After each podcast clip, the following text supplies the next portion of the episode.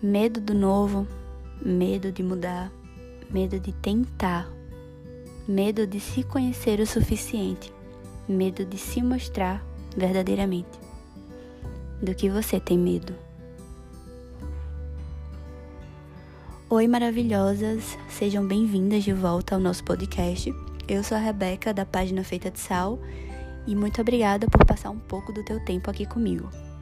Hoje eu vou falar sobre um assunto que é algo presente na nossa vida desde que a gente nasceu, que é o medo. Que, segundo o dicionário, é um estado afetivo suscitado pela consciência de perigo. E para mim nada mais é do que um estado de alerta quando as coisas começam a sair do nosso controle. O que é super normal, óbvio, mas por que esse controle em tudo que acontece na nossa vida é tão importante? Sentir medo é algo intrínseco ao ser humano, porque ele nos impede de cometer algumas loucuras, vamos dizer assim, e ele tá ali como uma forma de proteção. Mas até que ponto esse medo é considerado algo saudável? Na minha opinião, esse sentimento ele pode ser considerado ok até o momento que ele não nos priva de viver a nossa vida de forma leve. Quando a gente se apega ao fato de que temos medo e que tudo bem ter medo, ele vai meio que crescendo e por mais que tenhamos prova de que o próximo passo possa ser um lugar seguro, ainda assim costumamos recuar. E ainda assim decidimos não ir adiante pelo simples fato de que o medo não permite. E é aí que a gente começa a prestar atenção que não podemos dar tanto poder ao medo que sentimos, porque além dele imobilizar, ele ainda nos trava de uma forma que impede que a gente saia do lugar. Esse lugar, que também é conhecido como zona de conforto, né? É um lugar que não nos oferece absolutamente nada além de estagnação. E mesmo assim, a gente prefere ficar lá. Então, por que ter medo de tentar algo novo?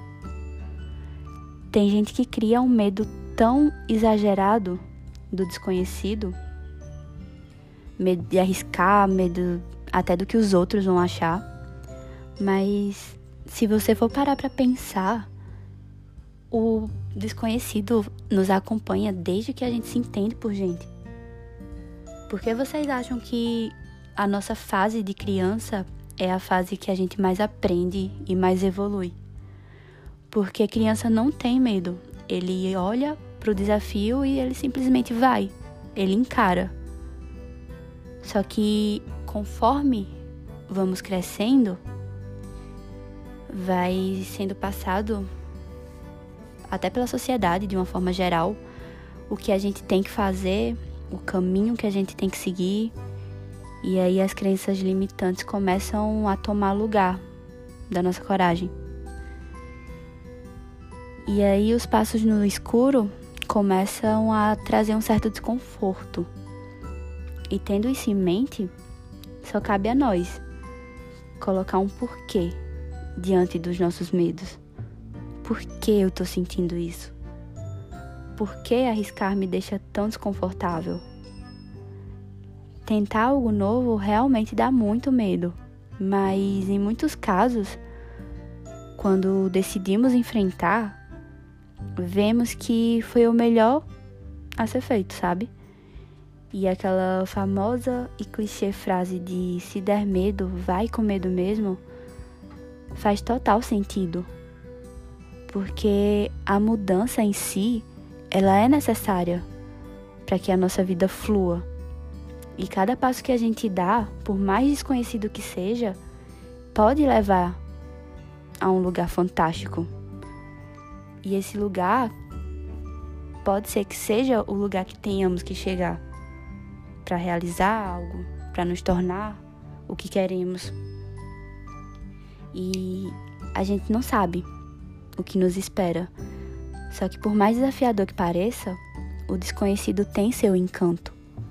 E ele pode ser bem melhor do que qualquer coisa que já imaginamos um dia.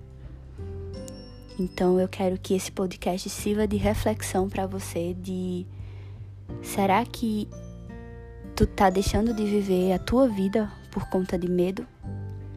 Será que esse medo que tu sente é uma forma de proteção ou tá mais pro lado da autossabotagem?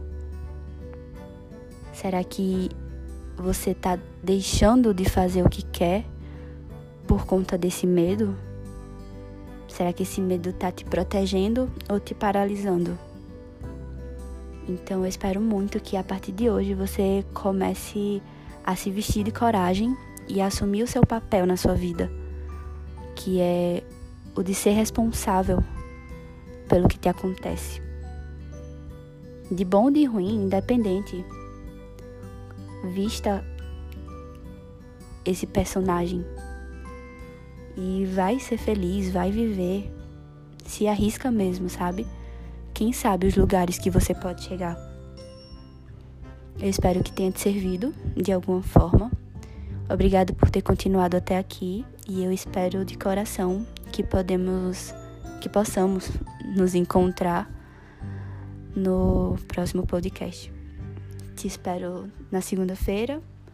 Um beijo e tchau, tchau.